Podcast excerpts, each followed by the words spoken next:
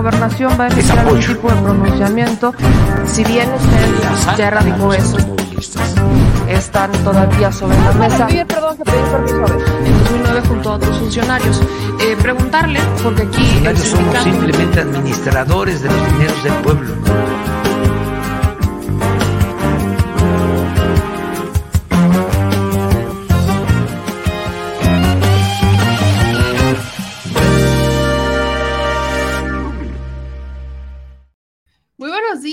Familia, ¿cómo están? Bienvenidos al Detrás de la Mañanera con su segura servilleta, o sea, sé yo, Meme Yamel. Ya cada día estamos mejor, así que a toda la bandita que nos escucha en Spotify, Apple Podcast, SoundCloud, en iHeartRadio, en Amazon Music y en las demás plataformas, porque ahí sobre todo es, evidentemente, escuchan. En Spotify ya también pueden ver videos, pero sobre todo es escuchar ya no me van a escuchar toser tanto, ya no los voy a espantar tanto cuando tengamos una interrupción mientras toso.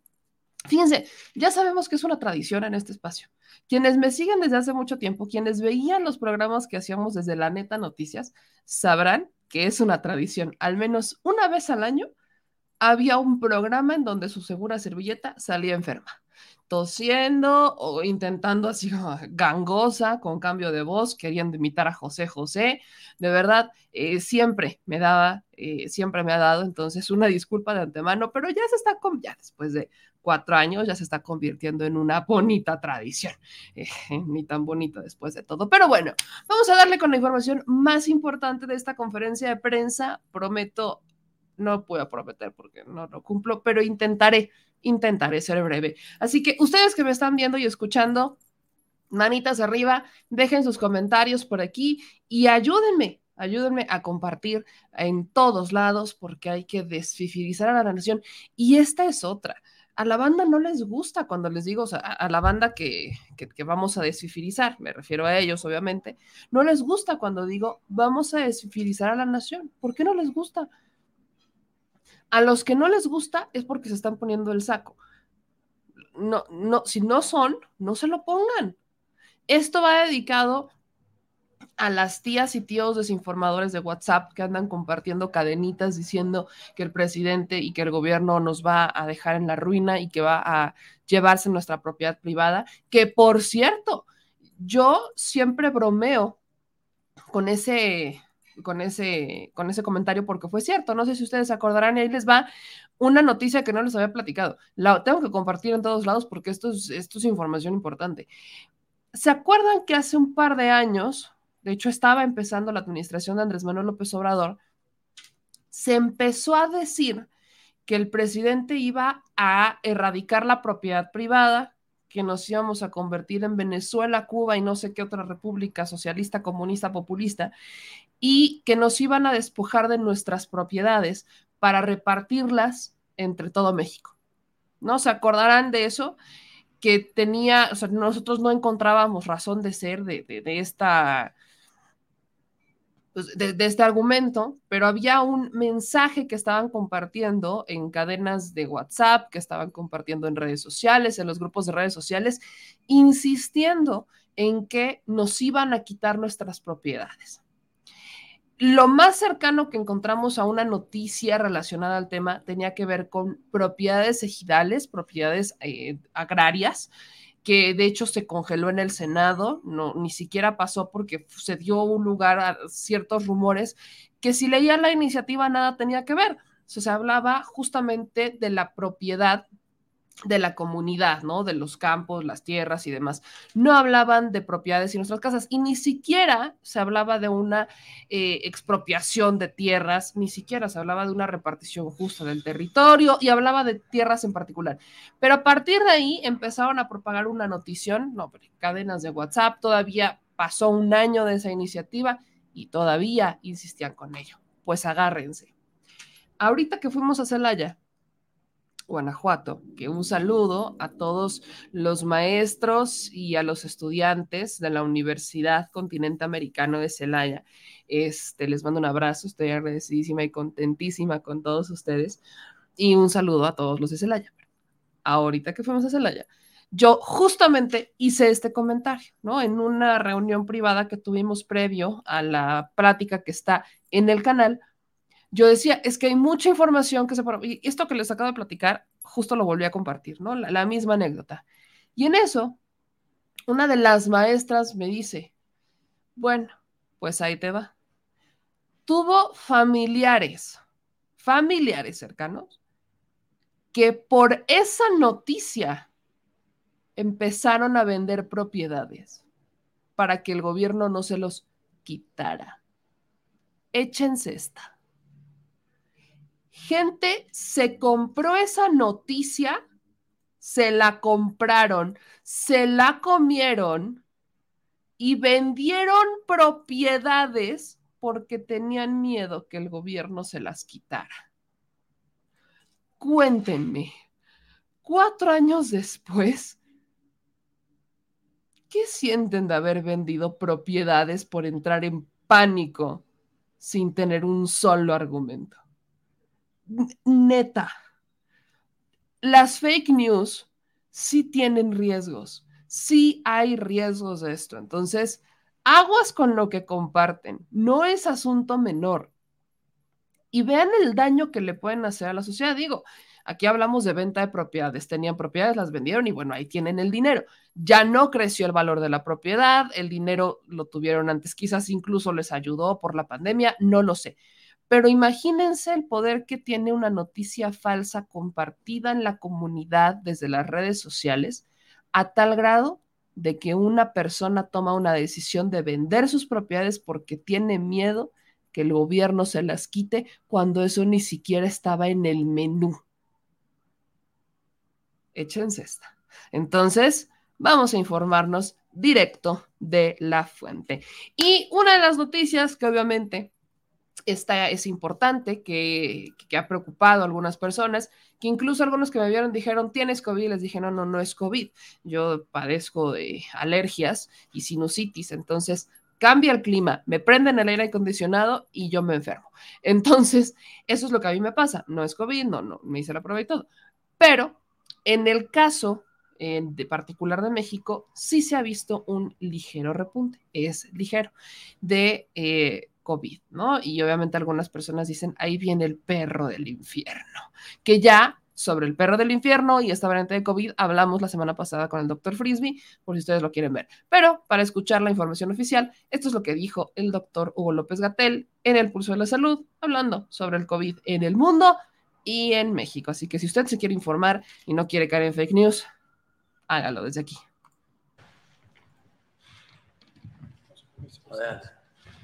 Gracias, presidente, secretario. Soy, muy buenos días, tengan todas y todos ustedes. Informamos sobre la pandemia de COVID en México y en general un comentario en el mundo.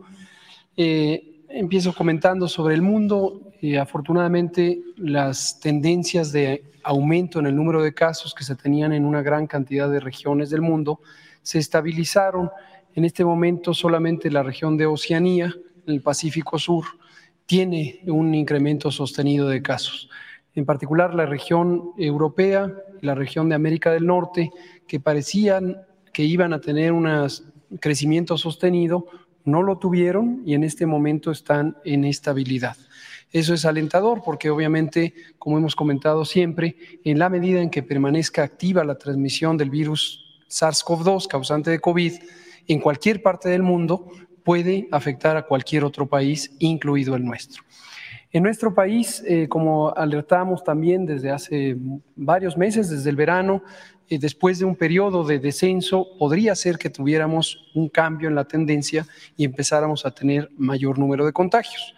Esta situación es la que estamos presentando. Eh, aproximadamente desde la semana 43 ya no siguió reduciéndose el número de casos y desde la semana 45, en este momento estamos en la semana 48, empezó un incremento progresivo. Pero afortunadamente el incremento no es acelerado, es mucho más lento de lo que fue la reducción de casos y esto es muy importante tenerlo presente. Como podemos ver en la curva epidémica y en la tabla que se muestra ahí en las últimas cinco semanas, justamente a partir de la semana 43, vemos que hay mayor número de casos en una semana comparado con la semana inmediata anterior. Pero pueden ver la curva, es un crecimiento eh, por el momento mínimo, lo que se aprecia en el punto final de la curva, en el lado, eh, el extremo derecho, según lo que ven ustedes directamente. Si vemos en la siguiente imagen, eh, por su parte, el indicador de ocupación hospitalaria incrementó de 3 a 4% para las camas generales. Las camas con ventilador se mantienen estables. Esto lo que revela es que los pacientes que están siendo hospitalizados, aunque tienen alguna razón médica para serlo, no son pacientes críticamente enfermos. Y finalmente, la mortalidad se ha mantenido todavía estable eh, tenemos eh, cifras menores a 5 funciones diarias en el promedio eh, semanal y en las semanas más recientes una diaria en promedio. Y como pueden ver en la curva, no ni siquiera aparentan porque todavía no se ha presentado un cambio sustantivo en eso.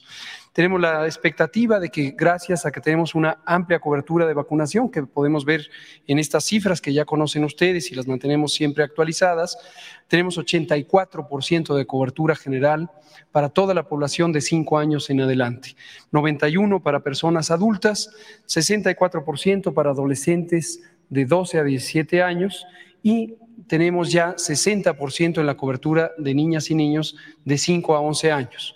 Continuaremos vacunando, todavía falta que se complete el uso de las vacunas pediátricas, el uso de vacunas en 5 a 11 años. Seguimos haciendo llamado a la población para que lleven a sus hijas e hijos a vacunarse.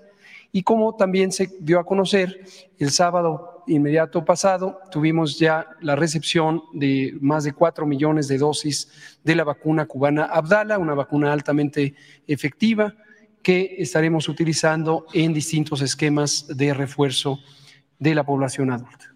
Esto es todo por el momento. Muchas gracias.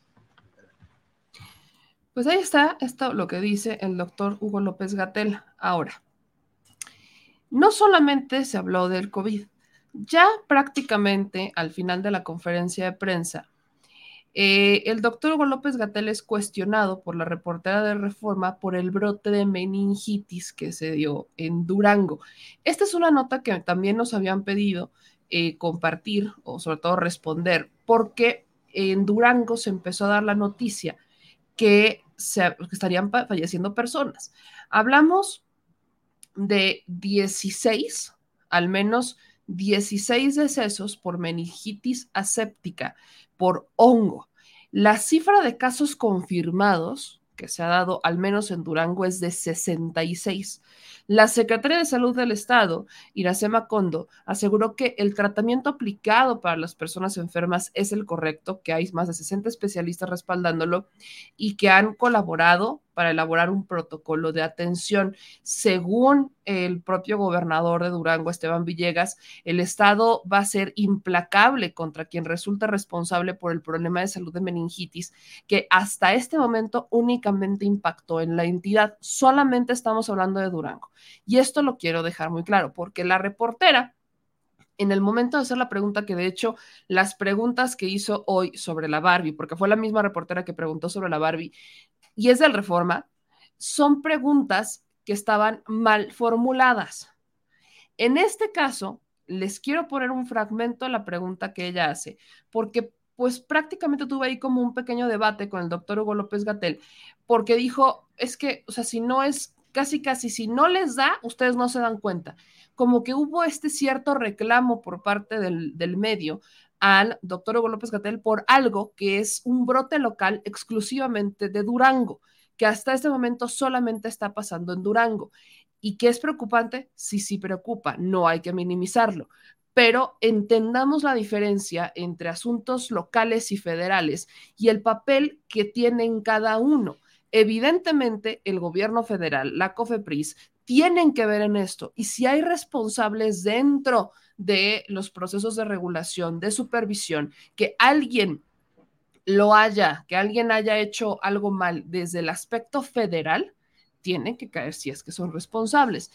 Pero en este caso solamente hemos, hemos visto el brote en Durango. La lógica indica que hay que empezar a investigar en Durango. ¿Qué es lo que pasó? Recuerden también que los gobiernos estatales tienen sus propios procesos para compra de medicamentos. Todos son avalados por COFEPRIS, o sea, no hay medicamento que entre al país y no hay producto que entre al país médico que no tenga un respaldo, supuestamente por, por, por, COFEPRIS. Pero también acuérdense que todavía falta mucha depuración. Vamos a ver y escuchar cómo estuvo este momento y ahorita continuamos con esta explicación también ya eh, aseguramiento de morfina, había aseguramiento del medicamento del anestésico, pero quisiera saber si nos puede dar más información al respecto. Con gusto, Natalia Vitela de Reforma. Eh, efectivamente, como informamos hace ya varios días o un par de semanas, eh, estamos experimentando un, brote de meningitis en el estado de Durango.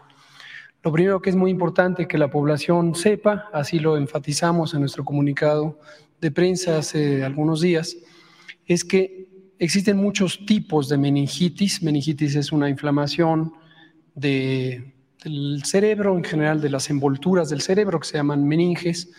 Es una infección del sistema nervioso central. Habitualmente sabemos de las meningitis como una enfermedad eh, infecciosa, ya sea causada por virus o bacterias, y que pudiera transmitirse. No es el caso de lo que estamos eh, visualizando en Durango. Es decir, el mensaje clave que debe tener presente la población es esta meningitis que afecta a personas en Durango no es una que se va a transmitir de persona a persona, no se va a propagar por medios físicos, el aire o el contacto directo persona a persona. Esta es eh, una situación en la que presuntamente el uso de ciertos eh, productos farmacéuticos o dispositivos, agujas, catéteres, contaminó a las personas que están enfermas. ¿Cómo las contaminó? Presuntamente mediante procedimientos de anestesia, anestesia espinal. También es muy importante que quede claro que no quiere decir que toda la anestesia que se ponga en cualquier persona va a causar estos eh, efectos, porque no es por el anestésico en sí mismo, sino porque posiblemente se contaminó. Lo que no está claro es en qué parte del proceso se contaminó.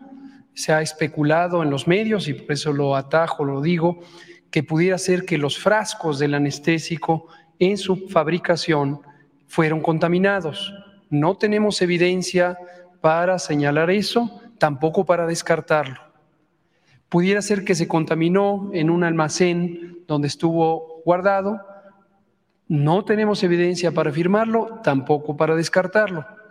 y pudiera ser que se contaminó en el procedimiento mismo de la anestesia en las eh, manos de quien lo realizó o en el espacio físico, en el quirófano donde lo realizó.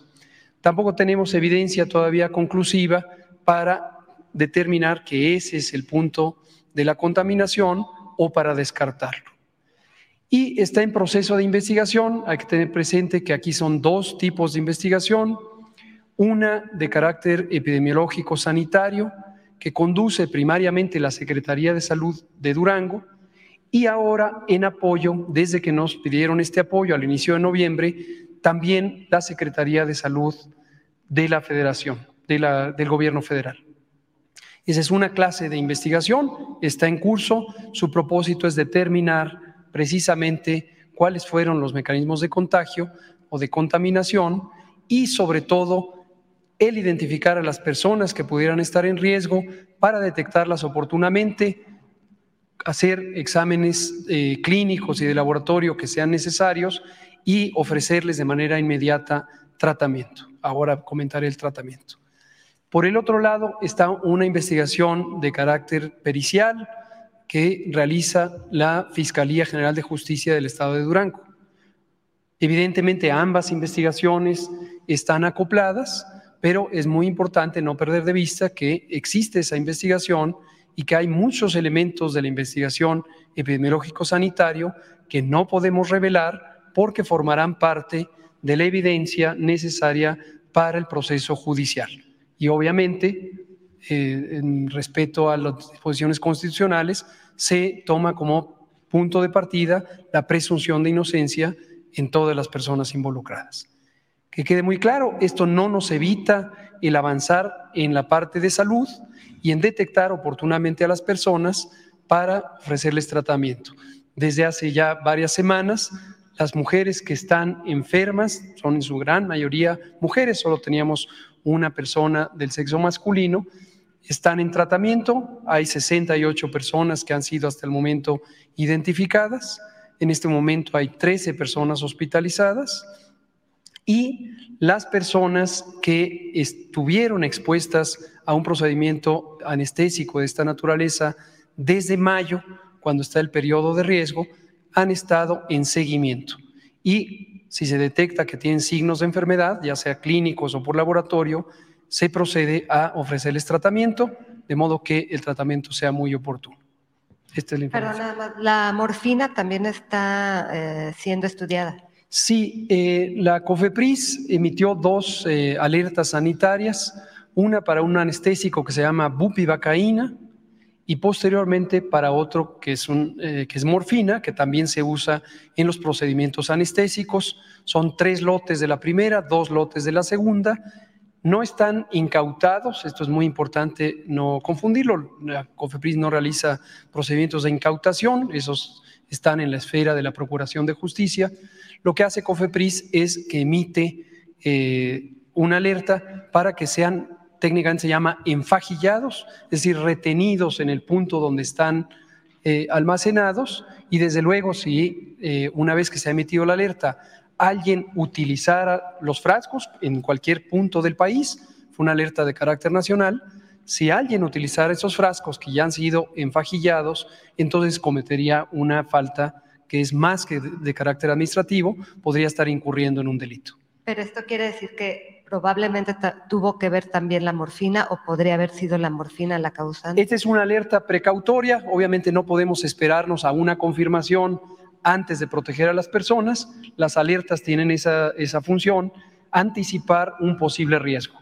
Si en un momento dado la investigación epidemiológico-sanitaria permite descartar que se trate de estos lotes de morfina o estos tres lotes de bupivacaína, los posibles causantes y se determina que están eh, sin problema, que son inocuos, entonces se emite una comunicación para que sean utilizados. Ahora, han sido cerrados, entiendo, cuatro hospitales privados, que, fue donde surgió este brote.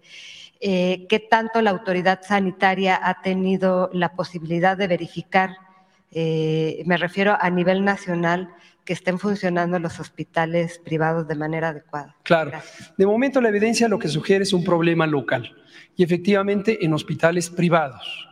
Todo ha sido en hospitales privados. Toda la atención previa donde está la presunta fuente de contaminación ocurrió en cuatro pequeños hospitales privados en la capital de Durango que fueron inspeccionados oportunamente por la Comisión Estatal para la Protección contra Riesgos Sanitarios y posteriormente por la COFEPRIS de manera directa. A partir de la verificación sanitaria se encontraron múltiples irregularidades en los procedimientos sanitarios establecidos por la ley y se procedió a la clausura total de estos cuatro hospitales privados. Las pacientes se atienden en hospitales públicos, tanto de la Secretaría de Salud del Estado de Durango como del el IMSS y del ISTE. Perdón que insista, eh, doctor, pero entonces, si no hubiera pasado este brote, estos hospitales podrían haber continuado operando y no se hubieran dado cuenta que tenían estas irregularidades. Bueno, esa es una especulación. A partir de que hay una señal de sospecha, actúa la eh, autoridad sanitaria y también hay procesos regulares en donde se verifican los hospitales. Por eso le estoy preguntando, eh, ¿qué capacidad tiene la COFEPRIS para hacer verificaciones sanitarias a los hospitales privados? No sé, en materia regulatoria, ¿cómo estamos? Está muy bien establecido por la ley. La COFEPRIS es la que tiene la autoridad regulatoria de protección contra riesgos sanitarios como parte de la Secretaría de Salud, aunque tiene atribuciones directas. Y esta autoridad, desde que ocurrió la descentralización del Sistema Nacional de Salud en el 96, aún antes de que existiera la COFEPRIS, se transfirieron ciertas capacidades a las comisión, a lo que hoy se llaman comisiones estatales para la protección contra riesgos sanitarios. De modo que hay una operación local, los procedimientos de operación sanitaria son muchos de ellos locales, pero cuando existe la necesidad, COFEPRIS en todo momento puede ejercer su autoridad de manera directa. Muchas gracias. Ahí está. Justo eso es lo que dijo el, el doctor Hugo López Gatel. Ahí tienen la información, compártanla, socialicen la información. Y vámonos al tema escabroso que vamos a estarle dando seguimiento durante yo creo que toda la semana porque es un tema complejo y es la presunta liberación de Edgar Valdés La Barbie. La Barbie, detenida en 2010, extraditado a Estados Unidos, tiene cuarenta y tantos años de sentencia, se declara culpable. Cuando es detenido, todos nos acordamos de su sonrisa, ¿no? Esa sonrisa macabra de la Barbie, que obviamente nos, nos, nos recuerda mucho a, vaya, te están deteniendo, hermano, ¿por qué te estás riendo? Y años después nos fuimos enterando que muy probablemente, pues es porque él era eh, uno de los informantes de la DEA, ¿no? no cualquier cosa. Entonces, mientras Edgar Valdés era detenido en 2010 por la Policía Federal, o sea, por Genaro García Luna y por Felipe Calderón, pues prácticamente sabía cuál era su destino. Y su destino no era estar tantos años en prisión. No, no estuvo tantos, o sea, sí se pasó unos, unos que 12 años en prisión, pero con todo y todo, pues Edgar, Edgar Valdés hoy aparentemente no está en prisión. El presidente fue cuestionado en la mañanera por la misma reportera ella le pregunta, la, pregunta que le hace a mí me pareció muy interesante y a partir de ahí es justamente donde quiero analizar, porque ella le hace la pregunta como el, casi, casi, ¿ustedes por qué no lo han, no, por qué no solicitaron la extradición a México? ¿Por qué México no ha alzado la voz y ya lo liberaron y anda campante? Ni siquiera, ese es el reforma, ni siquiera tienen una certeza de en dónde está la Barbie y ni siquiera tienen la certeza de que fue liberado, porque aquí hay algo, aquí hay que tener mucho cuidado con el juego de palabras. No es lo mismo, no está en custodia que estar liberado. Así como aquí en México no es lo mismo estar excarcelado que liberado, no es lo mismo. Vamos a darle seguimiento, pero justamente, y, mi querida Laura Sánchez Ley, que es una chingonaza en el tema y que tiene mucha experiencia, ella pregunta, y hemos estado también nosotros buscando informarnos de qué es lo que pasa, porque hasta este momento lo que nosotros sabemos es que efectivamente dice que no está en custodia, que Edgar Valdés no está en custodia, pero no habla de una reducción de condena. De hecho, en los documentos, en, la captura de pantalla, se aprecia, y les quiero compartir, eh, voy a retomar esto, un poco lo que compartíamos ayer en el noticiero, pero justamente aquí está este formulario que está de hecho en inglés, este está traducido, en donde está el número de registro, la edad, la raza, sexo, fecha de y fecha de lanzamiento. La fecha de lanzamiento es hasta el 2056, que coincide con la fecha en la que él habría cumplido con su condena. Aquí no dice que Edgar Valdés fuera puesto en libertad en 2022. Solamente dice no bajo la custodia del BOP. ¿Por qué no puede estar? Hay muchas razones, que es justamente lo que Laura Sánchez le preguntaba. ¿Por qué no, por qué no está bajo la custodia del BOP? Pues las autoridades en Estados Unidos dicen que puede ser por varios motivos, porque está enfermo, porque lo tuvieron que trasladar a un hospital o porque lo trasladaron a otro hospital, lo que quieran. Pero no le pueden informar a la ciudadanía. O sea, hay muchas razones. Puede ser por un tema de seguridad, o sea, que él haya estado en, peligro dentro del penal en donde lo tenían, eh, o que se corra algún riesgo que esté este, mal de salud, o por razones de privacidad, porque no quieren que se sepa en dónde está. Eso no quiere decir que esté liberado. Ven que es muy distinto el no bajo la custodia del BOP a liberado. No es lo mismo. Y medios como Milenio, que son los que comparten primero la información en México, son justamente los que dicen, es que ya no, ya, ya está fuera, o sea, ya lo, lo, liberan, ¿no? Edgar Valdés ya no está bajo la custodia de Estados Unidos, sino sí, sí está bajo la custodia de Estados Unidos, solamente que no nos quieren decir en dónde está. Y eso se debe a otros motivos.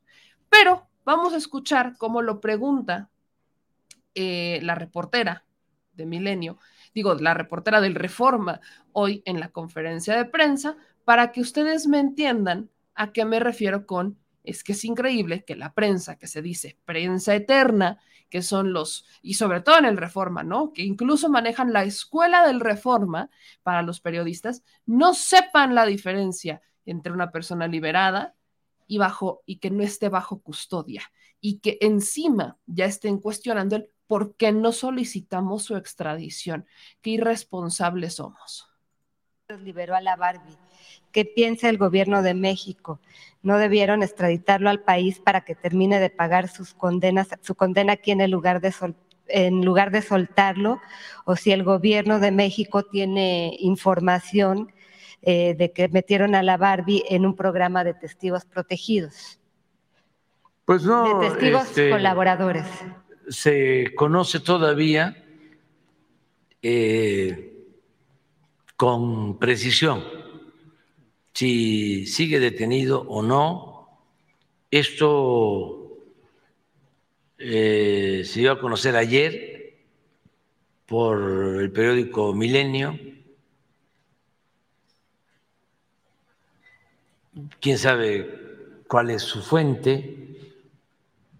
Desde luego debe ser eh, una agencia estadounidense, porque ni modo que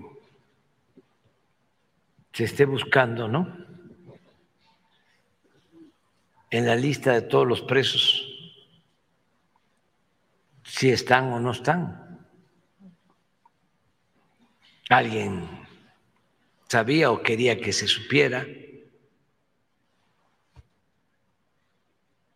Y filtró la información. Pero también hay que ver si es cierto, porque eh, se está pidiendo información, ya lo está haciendo Relaciones Exteriores y lo está haciendo la Secretaría de Seguridad Pública. Hoy se va a saber si no está preso, hay que ver eh, cuál fue el arreglo, porque su sentencia era por varios años. Aquí, en el país, hay también denuncias presentadas, pero como que es todavía muy temprano, como que en el transcurso del día, mañana, se va a saber todo. Y no nos adelantemos, vamos a esperarnos para ver qué es lo que está sucediendo. Presidente, y aprovechando el tema de salud sobre el brote de... Ahí está lo que el presidente dice. No nos adelantemos, vamos a ver qué pasa. El presidente está cuestionando esta información y están solicitándola de forma oficial a través de la Cancillería y a través de la Secretaría de Seguridad. O sea, queremos saber qué pasa. Por lo que nosotros ya sabemos, es poco probable que lo vayan a compartir, dado a la situación. Y tiene que ver justamente con Genaro García Luna. Quiero retomar la entrevista que le hicimos ayer al abogado César Gutiérrez Priego para que ustedes tengan esta información completa, porque el abogado César Gutiérrez Priego, amigo de nosotros, eh, justamente dice que él tiene información que circuló desde hace un poco de un, par de semanas entre el gremio de abogados y de las asociaciones y demás, que la Barbie sí será testigo en el caso de Genaro García Luna y que se habría pegado a la figura de testigo protegido en Estados Unidos. Corre peligro estando dentro de una prisión y eso es lo que está pasando. Entonces, vamos a ver y escuchar esta entrevista, la rescato para todos los que no la vieron, para que tengan el panorama completo de qué es lo que estaría pasando con la Barbie.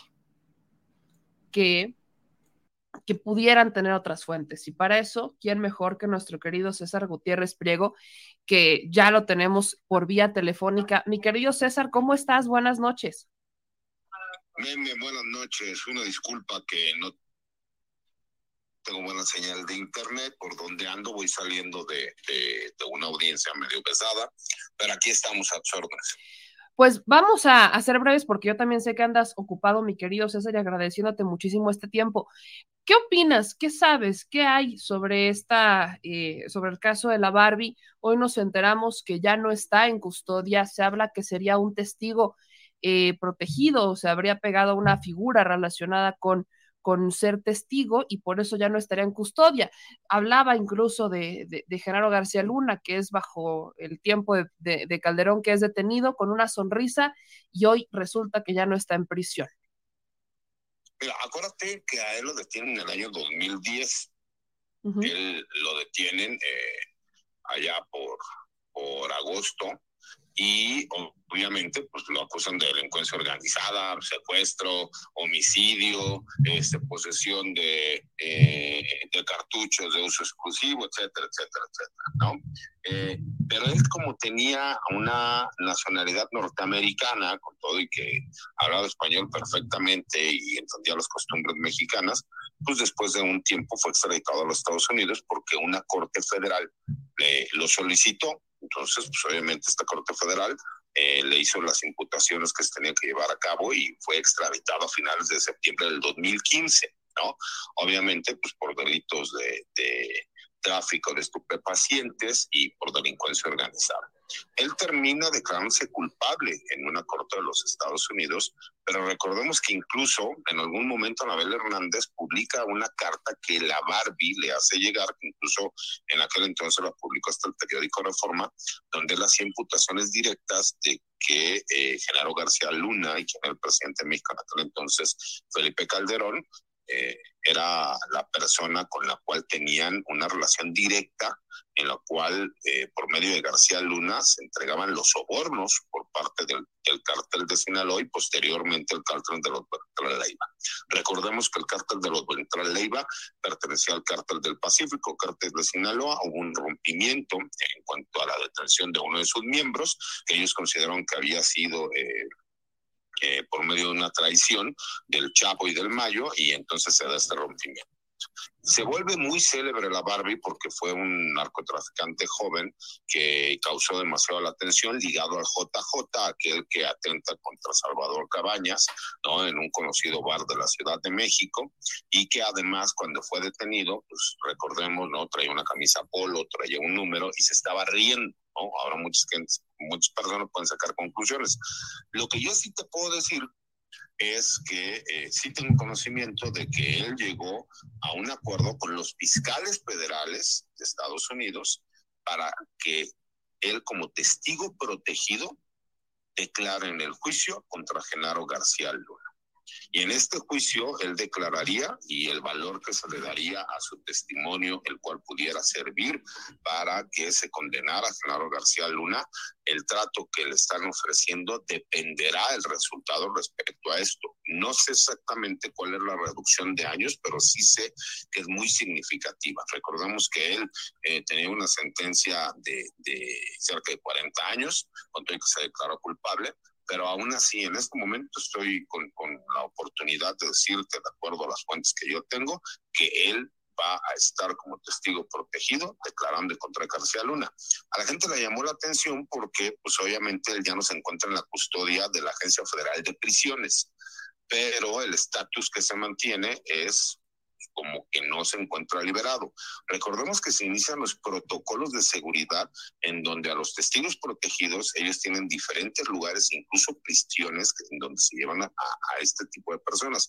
Pero hay que recordar también que el gobierno de los Estados Unidos y la Fiscalía General de, de, Justicia de los Estados Unidos, la Fiscalía General, ha tratado el caso de García Luna como un caso de alta prioridad, al grado de que los que serán eh, las personas que estarán eh, juzgando, por así decirlo, por medio de este jurado, el jurado lo hará eh, no de forma presencial, sino vía remota para cuidar la identidad de todas estas personas y no pudiesen ser forzados por parte de, algún grupo criminal, porque recordemos que incluso pesa una nueva imputación en contra de García Luna por haber tratado de contactar a una, a una persona para que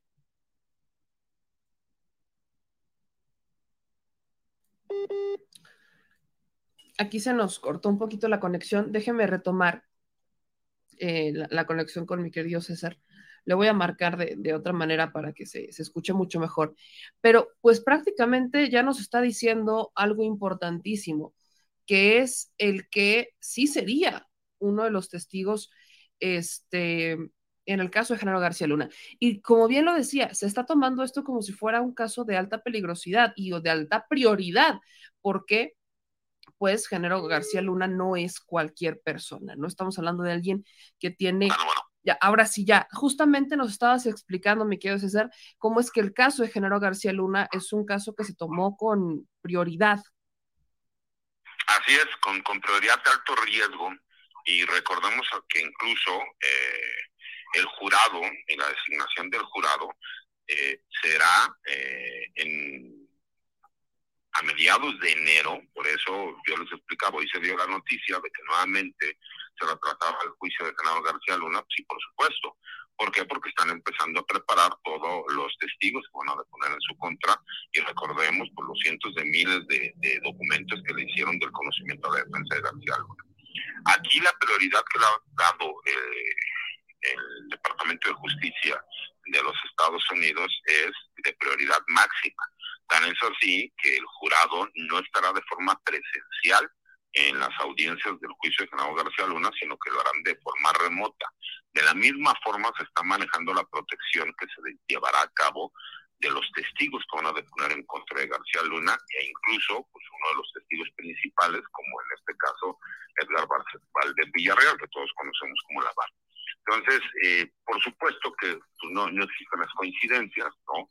Yo tenía conocimiento de esto hace cerca de tres días y ahora que, estuve tan emocionado con la marcha del presidente y todo lo demás, pues sale un medio de comunicación y una persona como Azucena Uresti de Milenio a tratar de dar a entender que el gobierno mexicano había liberado a la Barbie y como es lógico que mucha gente no conozca que él ya haya sido extraditado desde el año 2015 y que ya incluso se encontraba en los Estados Unidos sentenciado, pues podrían por ahí confundirlo. Entonces, por eso yo, yo, yo saco el tweet. ¿Y por qué? Pues porque tengo la certeza de la información respecto a los abogados con los que yo tengo contacto en los Estados Unidos y por pertenecer a la American Bar Association. Entonces, eh, eso es lo que se sabe hasta ahorita, me quería Meme, sé que va a deponer en contra de Genaro García Luna, sé que sí tiene un acuerdo con, con los fiscales federales Unidos y que el ofrecimiento viene también incluso aceptado por parte del Departamento de Justicia, que incluso se le dio eh, el visto bueno también por parte del juez federal allá en Brooklyn y que lo único que están esperando es que se haga la designación del jurado para poder empezar a llevar el juicio y que va a ser una de las personas que lo declaran en su contra. César, cuando las personas, y este ha sido un argumento que utiliza Calderón y que han utilizado muchos, cuando algún eh, ex narco o ex jefe de, de algún cártel va a dar una declaración, dicen que por qué les deberíamos de creer, ¿no? De hecho, de los argumentos que utilizan a veces los defensores, en el caso de Genaro García Luna, es ¿por qué les habríamos de creer? O sea, si todo esto inició con el juicio del Chapo Guzmán, ¿por qué tendríamos que creerle a él que es un narcotraficante? Como buscar desestimar sus testimonios para tumbar el caso. ¿Por qué escuchar a la Barbie? ¿Por qué la Barbie, testigo protegido, por qué estos testimonios sí tienen valor como abogado, por qué estos testimonios sí tienen un valor. ¿Cómo creer? Mira, lo que pasa es que tenemos que entender algo. No es lo mismo en México un testigo colaborador, se le llama aquí anteriormente, testigo protegido, a un testigo protegido en Estados Unidos. Porque en Estados Unidos, quien te termina juzgando es un grupo de ciudadanos, ¿no? Que se supone que son tus pares, en los cuales no tienen siquiera conocimientos de derecho y lo que tiene que hacer la fiscalía o la defensa es convencerlos que la teoría del caso de cada una de las partes puede ser real. Y por supuesto que pueden utilizar el testimonio de diferentes eh, delincuentes confesos, ¿no? delincuentes eh, protegidos, esa es la realidad, porque recordemos que ellos con tal de acabar con las mafias, eh, lo que utilizaron fue utilizar las mismas herramientas que tenían para poder utilizar esa información en contra de los mismos grupos criminales. Pero recordemos, y es desafortunado, porque los Estados Unidos, como tú lo que tienes que hacer es convencer a un grupo de ciudadanos que desafortunadamente no tienen muchos conocimientos realmente de a quién estén juzgando, pues lo que tienes que hacer es convencerlos. ¿Cuál es la diferencia en México? En México, desafortunadamente, pues durante muchísimos años, y una de las personas que lo hizo fue Genaro García Luna, utilizaban a los mismos testigos protegidos, ¿no? colaboradores ahora, para imputar diversos delitos, que por supuesto que los testigos protegidos pueden llegar y mentir con tal de, se me explicó, sacar un beneficio. Pero se supone que en este caso, todos los testimonios que él estará llevando a cabo y lo que yo tengo conocimiento, de acuerdo al, al acuerdo que está llegando con los fiscales federales y el Departamento de Justicia, es la convicción que él pueda dar a ese testimonio. Y se supone que él va a llevar pruebas que la misma, los mismos fiscales federales ya están utilizando para demostrar que efectivamente Genaro García Luna recibió sobornos y a dónde fueron a pasar a parar esos sobornos. Eso será muy interesante para que nosotros tengamos la certeza, porque yo con todo respeto opino lo mismo. Un delincuente es capaz de decir cualquier cosa con tal de conseguir un beneficio. La ley nos dice que tiene que ir de la mano el testimonio que una persona ofrece, ¿no? Porque si se supone que recibió dinero, pues tenemos que saber dónde terminó ese dinero. Si recibió un obsequio, tenemos que saber dónde terminó ese objeto, o este obsequio, etcétera, etcétera, etcétera, ¿no? O sea, yo digo y lo demuestro, que es el problema que ha pasado con el director de Pemex, que él llegó y dijo que él, bueno, pues tenía forma de demostrar que se habían dado muchos sobornos, pero que en la realidad no ha demostrado en dónde esa colaboración que él llevaría concatenado con pruebas. Entonces, por supuesto que se puede llegar a dar el caso, pero se supone que aquí lo que él está ofreciendo es que el testimonio que va a dar lo va a sustentar con las pruebas.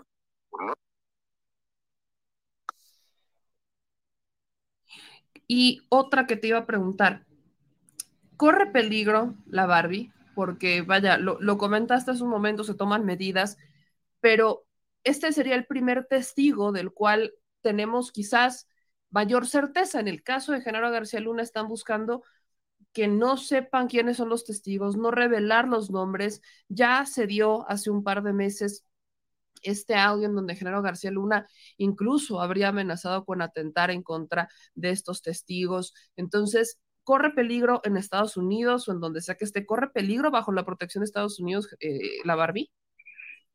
Mira, la Barbie corre peligro estando en una prisión federal donde pudiera tener acceso eh, un grupo criminal que está ligado, ¿no? En este caso a García Luna. Pero como hay varios señalados, pero uno en específico, como es el cártel de Sinaloa, por supuesto puede correr peligro. Por eso se activan los protocolos de protección a los testigos. Y por eso se saca ¿no? de la prisión federal en donde se encuentra y se manda a un lugar especial secreto hasta que se lleve a cabo el juicio. Eh, parecería, ¿no?, que es muy película. Esos protocolos de protección que se llevan a cabo para los testigos. Dependiendo del resultado, entonces hay un ofrecimiento de que él terminará cumpliendo en una prisión especial, ¿no? El resto de su condena y que incluso con la posibilidad de tener una nueva identidad para que él pueda iniciar una nueva vida. Ese es, a ese grado llega el interés por parte del gobierno de los Estados Unidos para demostrar con todo el gran cúmulo de pruebas que tienen que Genaro García Luna estaba involucrado con grupos criminales en México y que utilizó el el espacio público que él tenía en nuestro país para introducir toneladas de droga hacia los Estados Unidos. Por último, me quiero hacer agradeciéndote muchísimo. Esto, el, el que nos hayamos enterado de, la, de, que la Barbie ya no está dentro de una prisión, ¿a qué lo atribuimos? Y te lo pregunto porque yo sé que lo, lo, mencionaste, esta información es algo que pues dentro quizás del círculo se sabe, pero públicamente, creo que es información que se buscaba resguardar o que normalmente se busca resguardar. Esta información pone sobre aviso a Genaro García Luna, esta información pone sobre aviso a su defensa, pone sobre advertencia a un Felipe Calderón. Mira, yo te puedo decir que, que tanto Genaro García Luna como la defensa de García Luna eh, por lo menos tenían unos 10 días de que tenían conocimiento de que muy posiblemente le iba a ser un testigo colaborador y que iba a declarar en su contra. Y eh, eh, no hay coincidencias.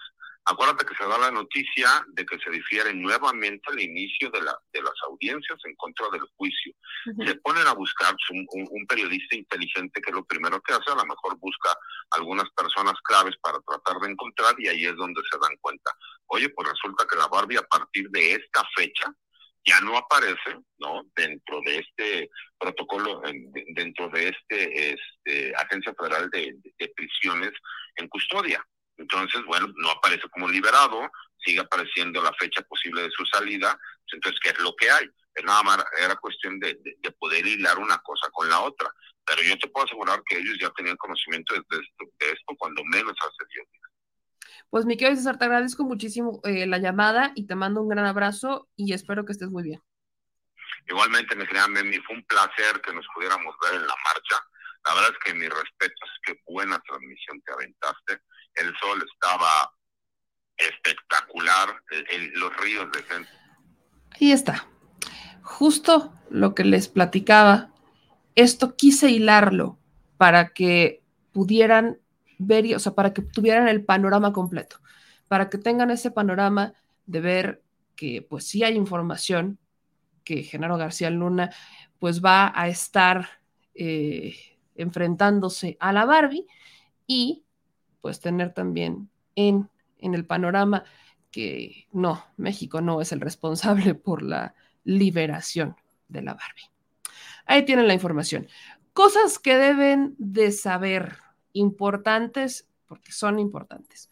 Una, el tema de las vacaciones justas.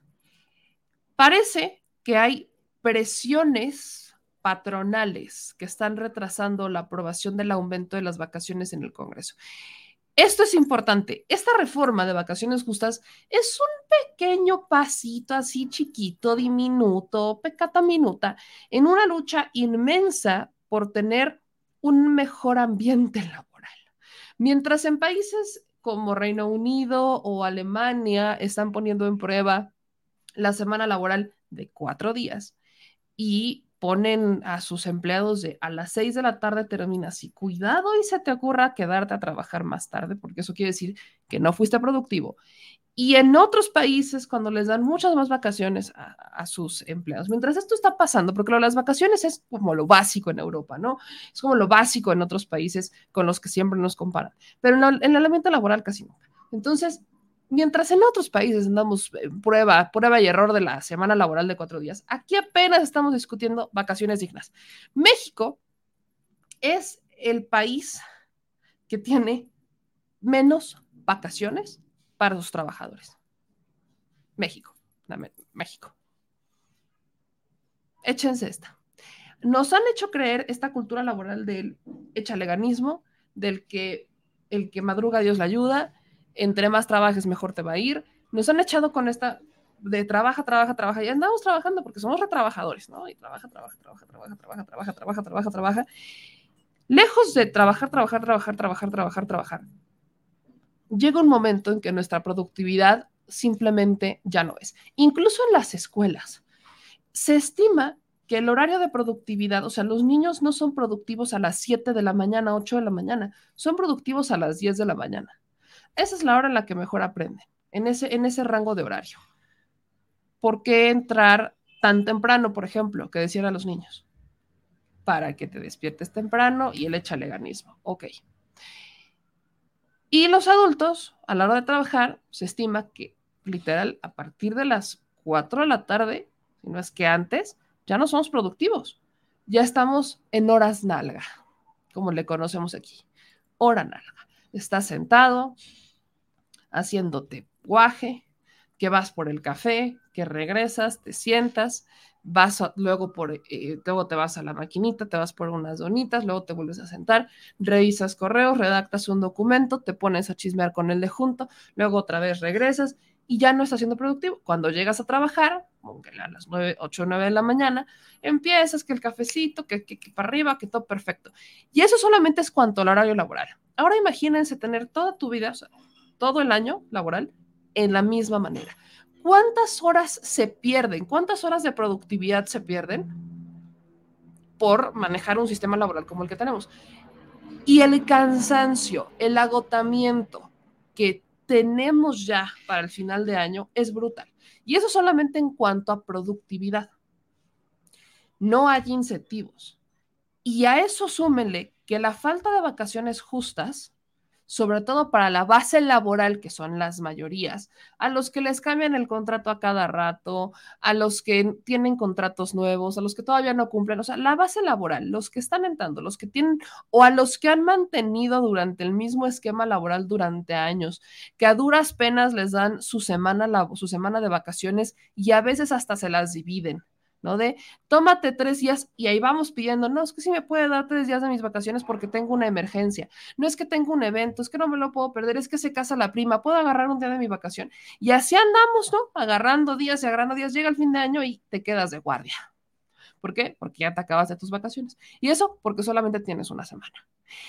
Y evidentemente eso hace que ni siquiera disfrutes a tu familia, no descansas, no despejas la mente, llegas a trabajar, vas cansado, agotado, harto, frustrado, y ahí empiezan los problemas. Esto tiene mucho que ver con una dinámica social bastante tóxica que traemos de no descansar y de creer que nuestra productividad es más cuando trabajamos por más horas mayor tiempo laboral no es significado de mayor productividad. Y no tener vacaciones no tienen, o sea, no, significa, no o sea, no significa mayor productividad. El que trabajes más días al año no significa que seas más productivo. Eh, eh, sí entendemos esta parte. Creo que todos los que alguna vez trabajamos en alguna oficina sabemos cómo funciona. Aquellos que trabajan con máquinas es todavía peor porque el agotamiento que tienen es brutal. Operar con máquinas, si no tienen un correcto descanso, pueden incluso lesionarse, pueden incluso perder partes del cuerpo por estar operando una máquina cansados, por estar estresados, por no tener un correcto descanso. Entonces, todo esto lo venimos arrastrando aquí en México. ¿eh? Los que son de otras partes del mundo, que luego nos ven en Colombia, Ecuador, Perú, una un, saludo para toda nuestra banda de Centro y Sudamérica, pero para todos los que nos ven en otros países, aquí la dinámica laboral es así de culeira. Entonces, estamos luchando por vacaciones más justas. Estamos hablando de que por default en tu primer año laboral tengas ya el doble de vacaciones. Estamos hablando de dos semanas y que te las den parejitas. Esto se ha pimponeado tanto en la Cámara de Diputados como en el Senado. Ya ha estado va y ve y va y ve, porque han estado haciendo algunas modificaciones. Total, que el Senado se la regresa a la Cámara de Diputados. ¿Y qué pasa? se bloquea. Quiero que tomen en cuenta, México es el país de la OCDE donde se trabaja más horas y el número de días de vacaciones no ha cambiado desde 1970. O sea, desde 1970 tenemos las mismas vacaciones, o sea, no ha cambiado. Ya cambiaron las dinámicas de trabajo, ya se le dio la bienvenida al home office, que ese es otro boleto, ya lo veremos de ello. han cambiado tantas cosas desde el 1970 hasta 2022 y no hemos modificado esta parte de la ley laboral. Entonces, esta iniciativa propone que los trabajadores que cumplan un año en la empresa tengan 12 días de vacaciones en lugar de los 6. A partir de entonces, por cada año, sumarían dos días hasta llegar a 20. Imagínense que literal trabajas prácticamente todo el año y llegas a tener tus 20 días de vacaciones. ¿Qué significaría eso para las dinámicas familiares? Para la convivencia familiar. O sea, podrían planear un viajecito a Tepetongo o un viaje más largo, conocer México, ir al tren Maya, no sé, quizás, ¿no? No sé, podrían planear muchísimas cosas, ir a turistear, conocer o simplemente descansar en casa, arreglar esas que, que luego las familias esperan a que están todos juntos. No es que ahorita que son de arreglar sus cosas, no es que voy a arreglar la puerta, no es que voy a cambiar esto, y lo hacen en casa, lo hacen en familia. Imagínense lo que significaría tener 20 días de vacaciones corridas. Prácticamente un mes, casi un mes de vacaciones. ¿Qué significa eso para la dinámica familiar? Te reseteas, descansas, convives con tus hijos, con tu familia, o si estás solo, simplemente te disfrutas y llegas reseteado, fresco para iniciar de nuevo. Esto, eso es por lo que se está luchando. Pero el, la bronca aquí es que ya parece estar siendo bloqueada. Los retrasos han despertado un poquito de comentarios, por ejemplo, del diputado de Movimiento Ciudadano, porque esta es una, una iniciativa que abandera Movimiento Ciudadano, Sergio Barrera. Se preocupa porque Ignacio Mier parece que está siendo influenciado por el Consejo Coordinador Empresarial, encabezado por Francisco Cervantes, en donde parece, o ellos asumen, porque como vieron a Francisco Cervantes, el coordinador del Consejo Empresarial, en la marcha que convoca el presidente, porque también fueron empresarios a la marcha del presidente López Obrador, asumen que ahí pudiera estar este intento de bloqueo. ¿no? Asumen que ya están estas presiones empresariales que no quieren que se, que se apruebe esta iniciativa o que quieren hacerle modificaciones a la iniciativa. El sector privado ha alertado, porque evidentemente no es una iniciativa que les encante, sobre el impacto económico del aumento de vacaciones sobre las medidas sobre las medianas y pequeñas empresas. Dicen que hay muy poco personal para cubrir los huecos. Pues, ¿qué creen que significa? Miren, esta es una iniciativa que ha estado siendo en el Senado.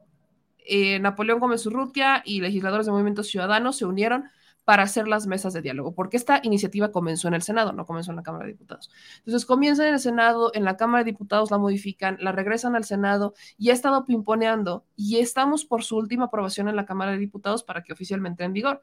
Entonces parece que la quieren volver a modificar en la Cámara de Diputados. Esto estamos, o sea, todo esto está ocurriendo en tiempo real, entonces estamos en plenos dimes y diretes de entre unos y otros para ver qué es lo que está pasando y a ver quién se echa la bolita.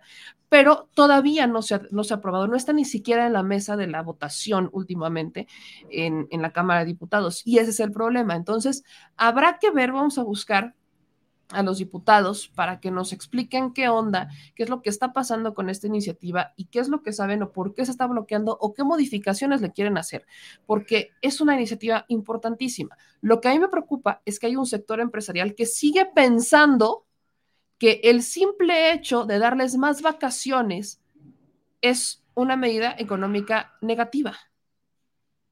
¿Por? No han logrado entender que no darles estos de los datos estimados incluso por ellos, eh, por expertos en el panel del Senado, porque aparte el panel se llevó a cabo hace medio año, más medio año.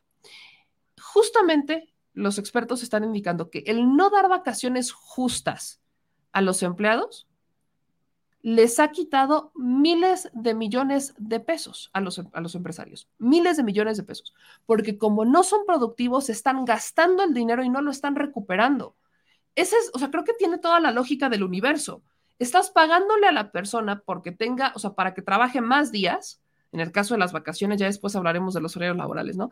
Pero en el caso de las vacaciones, le estás pagando para que trabajen más días y no les estás, o sea, y no te están rindiendo, no te están retribuyendo eso, no, no se está viendo reflejado en tus ingresos. Entonces, estás gastando, no, no estás invirtiendo, no está regresando ese dinero a ti. Eso tiene que ver con la productividad.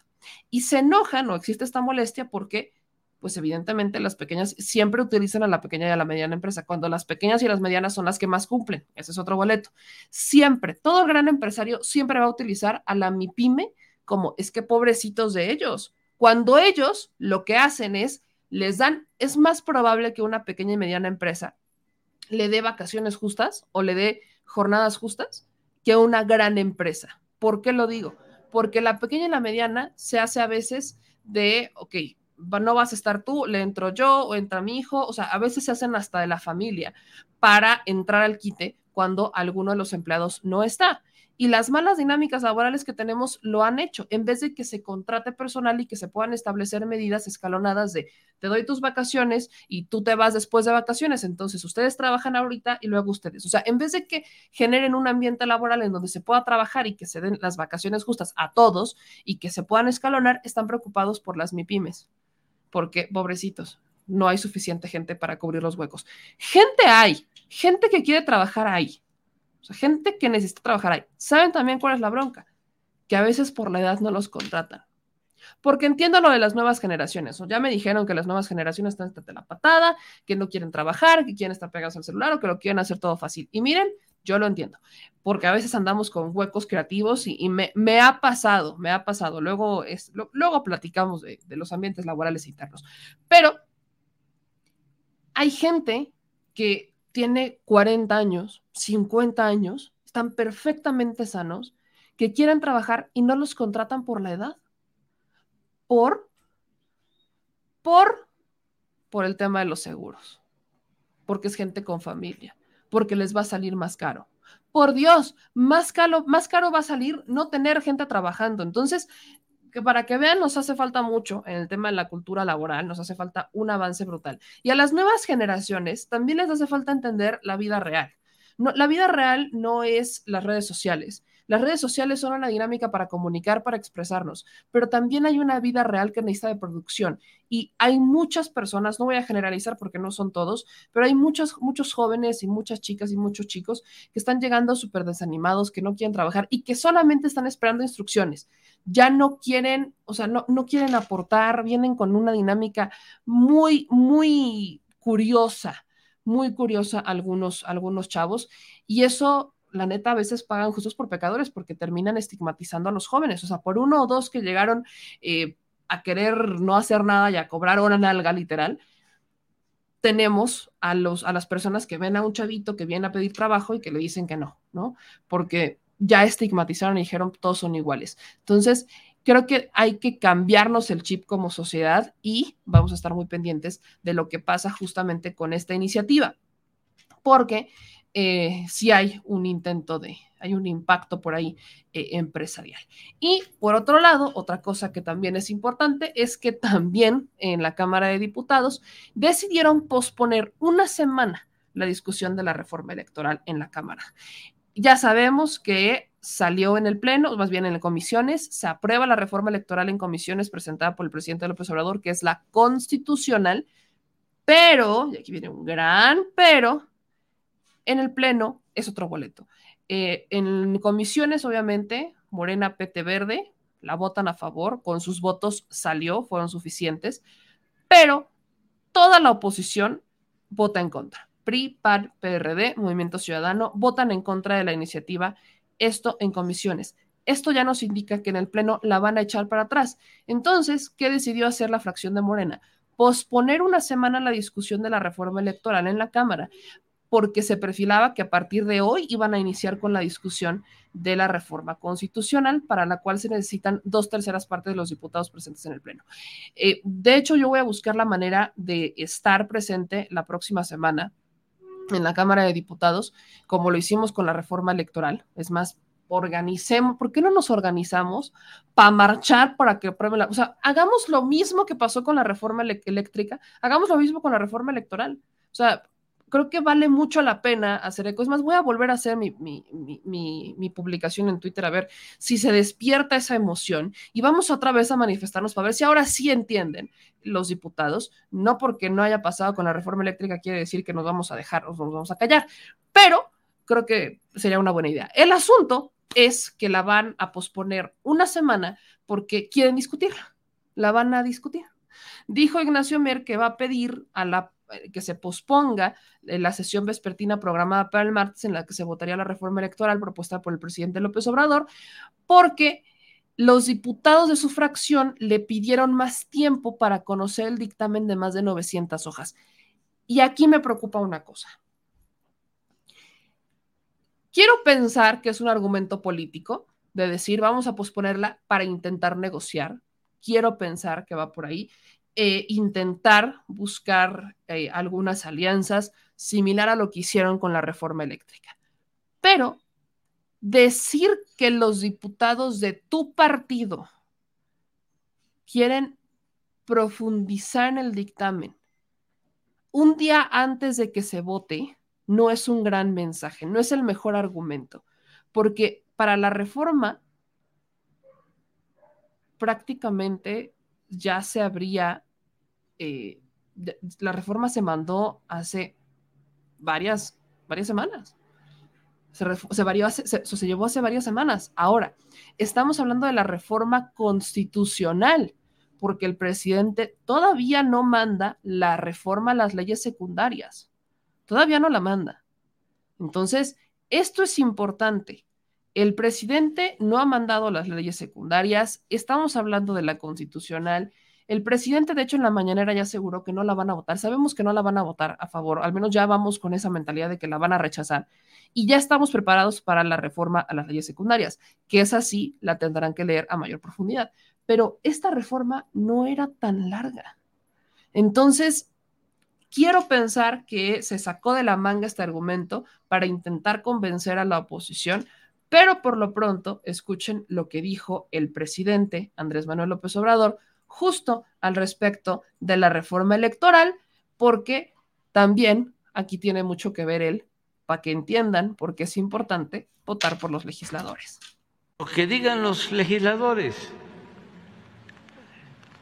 De todas maneras, la gente no va a, querer más de lo mismo o regresar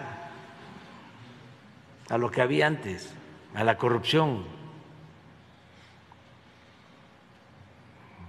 Y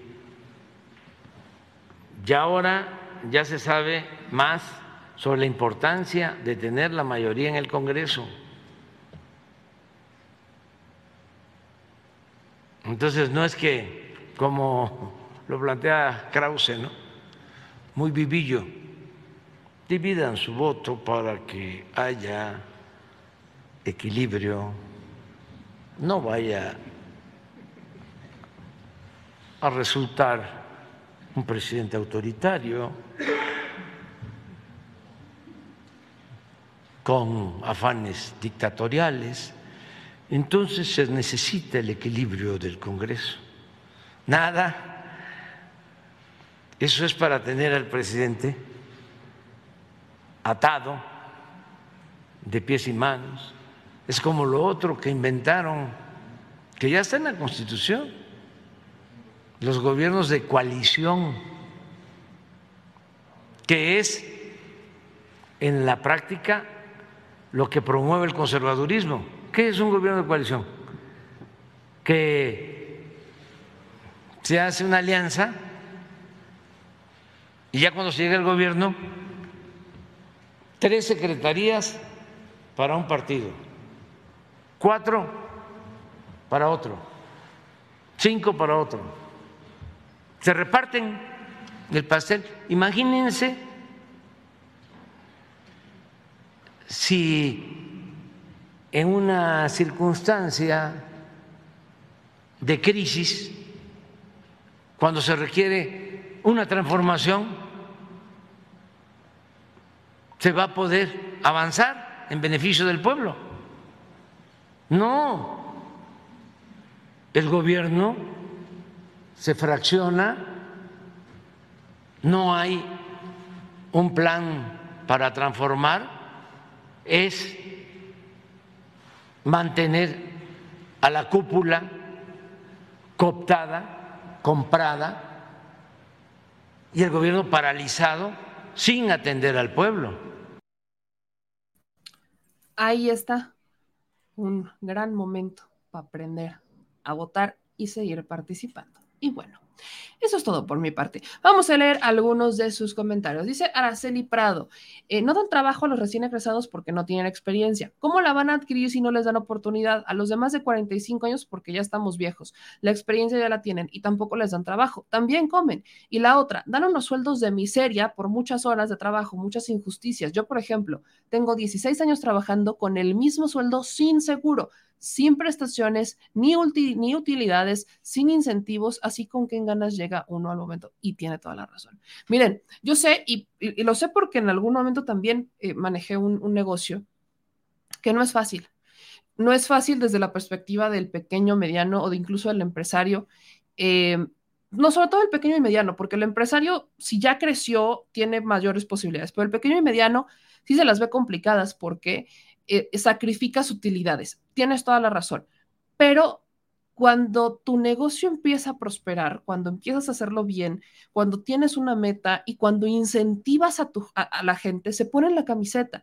Al principio quizás no puedas darles todo, pero en algún momento se los das, pero sí puedes darles incentivos, puedes motivarlos, a veces con horarios de trabajo, con un buen ambiente laboral. La gente, cuando hay un buen ambiente laboral, cuando le das incentivos, la gente, la gente reacciona y la gente participa y la gente le entra y se pone la camiseta y dice, va, jalo. Pero ni siquiera llegamos a eso. Entonces, pues, obviamente molesta, por supuesto que molesta. Eh, acá nos dice Marta López sobre lo del Celaya, que es muy cierto. Espero que tus hermanos no hayan vendido propiedades como lo hicieron en Celaya. Este dice Playeda, ya sabemos que a los de izquierdas no nos gustan otras opiniones. No, sí nos gustan, a mí me encantan otras opiniones, me fascinan. Solamente no, no, no, no puedo con los que no son argumentos, porque llega un momento en que lejos del argumento hay puro insulto. Y está bien tener opiniones distintas y es maravilloso escuchar a aquellos que opinan diferente porque se hacen debates. Qué aburrido pensar todos iguales. Qué, qué, qué aburrido hacerlo así. Entonces, pues vayamos pensando iguales, ¿cómo de que no? Dice Fabiola, meme, y no te dejan, permiten tomar días por la carga de trabajo y cuando los pides salen con el ya vencieron, no los tomaste. Ah, claro, si no tomas tus días, eh, no, es que ya, ya vencieron, ya no puedes. Y cuando los querías tomar, te dicen, no es que no puedes porque hay una carga de trabajo brutal. Entonces te, están poniendo trabas. Claro, es una mentada de, refrescada de árbol genealógico. Dice ahí, ¿se imaginan una mega marcha como la del domingo, pero en la Cámara de Diputados exigiendo una reforma electoral? Yo la voy a convocar. Miren, yo voy a lanzar, lo hice con la reforma eléctrica y mucha gente también lo hizo. Entonces, ¿por qué no? ¿Por qué no? Aventemos para cerrar el año, que se vea la participación ciudadana, que se vea, que se sienta la participación ciudadana. Amo a darle. Vamos a exigir una reforma electoral ya no me importa el resultado, lo que me importa es que los legisladores sepan que hay gente que se está manifestando y que hay gente que estamos a favor de la reforma electoral, que sientan la presión la votarán en contra, votenla como quieran, ya no me interesa porque sabemos que hay un plan B, pero lo que sí me interesa es que sepan que hay una presión ciudadana y que hay gente que no solamente los va a estar observando en las redes sociales, sino que hay gente que los va a estar observando desde fuera y que va a saber quiénes son, qué hicieron y por qué lo hicieron. Porque la reforma electoral no tiene, no tiene ninguna, no vulnera el Instituto Nacional Electoral, no erradica la democracia. O sea, nada de lo que dijeron es cierto. Han mentido muchísimo y se han aprovechado de la ignorancia, porque si hay una ignorancia en cuanto al, al, sistema electoral mexicano. Hay mucha gente que ni siquiera sabe cómo votar y que apenas está empezando a entender cómo funciona por que hoy se es público, porque están las conferencias de prensa, porque hay un debate público constante, porque se está, eso que le llaman polarización, estamos generando un debate constante, un vaivén de información tan importante que hoy la gente se informa, hoy la gente se cuestiona. No son todos todavía y nos falta camino, pero ya se empezó. Hay que continuarlo, no podemos soltarlo. Entonces, pues ahí, ahí vamos a darle con eso. Este, dicen eh, en sus comentarios, veo que andan muy, dice Circus, todo para eventos, cuenten conmigo para machar al favor. Pues ya voy a empezar, vamos a fecha y hora. Voy a investigar cuándo es, porque sé que lo posponen una semana, entonces les voy a investigar la fecha y a darle, hermanos, pero al menos empecemos con la convocatoria. Sabemos que es la próxima semana, nada más falta definir qué día. Entonces, ¿cómo era? A la orden para el desorden ya me apunté. Aquí andamos a la orden para el desorden. Como pueden ver, ya me, ya este, ya me siento un poquito mejor, ya tengo un poquito de voz, ya, ya, ya, ya no, ya, ya no estoy tosiendo tanto, mi recuperación fue rápida para que vean, ujuju, entonces, ambos, vamos a darle. Yo digo rana y todos saltamos. Ustedes dicen rana y yo salto, porque es más, hasta se me híjole, ustedes lo saben, vamos a darle, ando bien animada, ya me fluyó, entró el virus y salió el virus, no el COVID, sino el virus ambiental, porque cambio de clima y alérgica, pero bueno, así que vamos a darle porque va a ser maravilloso. Así que, ¿quién se apunta? ¿Quién se apunta para ir a manifestarse? No me importa el resultado. Lo que me importa es que sepan que hay gente que lo está observando y que los ciudadanos queremos una reforma electoral. Así que a la orden, para el desorden. Ya estamos, mi gente linda. Vamos a organizarnos y nos vemos por la noche. Les dejo el clima, les mando saludos a todos, un abrazo a todos los que como siempre nos están apoyando, que andan aquí. Veo mucha gente que está diciendo yo voy, vamos a darle, así que ayúdenme. Vamos a, sabemos que es la próxima semana. Vamos a organizarnos, tenemos una semana, déjenme investigar, espero que no la vuelvan a posponer porque no las hicieron con la reforma eléctrica. Entonces, vamos a empezar a organizarnos, que sientan la presión y también creo que hay que hacerlo con la reforma.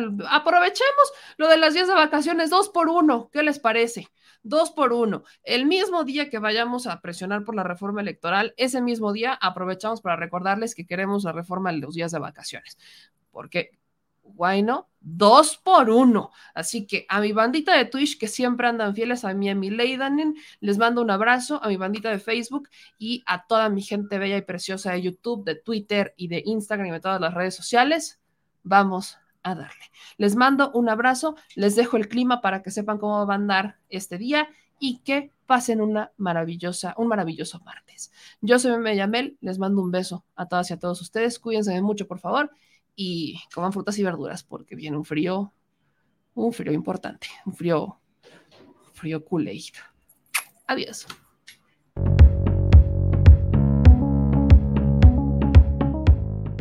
El Servicio Meteorológico Nacional de la Conagua le informa el pronóstico del tiempo.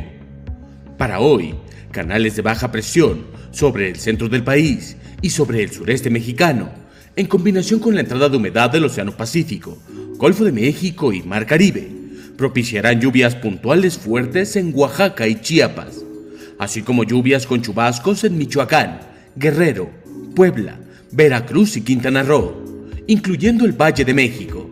Estas lluvias se podrían acompañar de descargas eléctricas.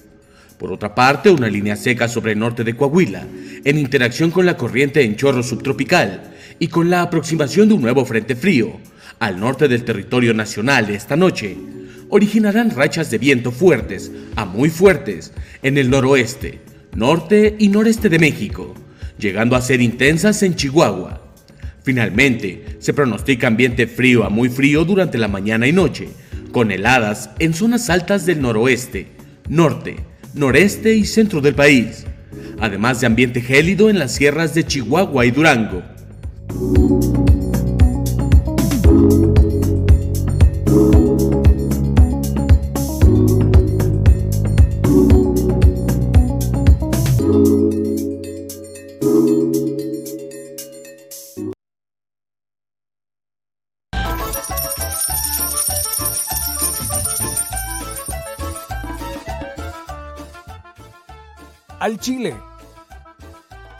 Recuerda que una forma de apoyar nuestro proyecto e impulsarnos a generar más y mejor contenido es a través de los superchats en nuestras transmisiones en vivo.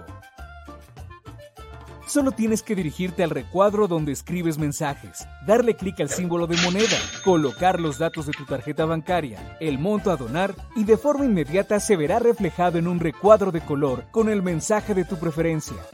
Otra manera, por si no nos alcanzas a ver en vivo, es ir a la descripción de nuestro video de YouTube, darle clic a la liga de PayPal y repetir el proceso como en los superchats. Ese recurso llegará directo a nuestra cuenta bancaria.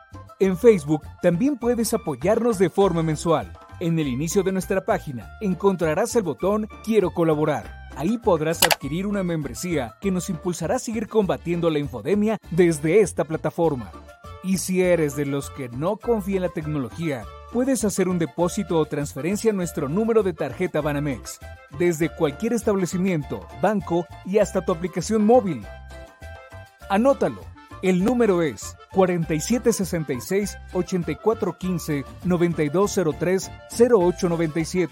Recuerda, esto es completamente voluntario y es una forma de apoyar e involucrarte más con este proyecto independiente. Hazlo tuyo y comparte.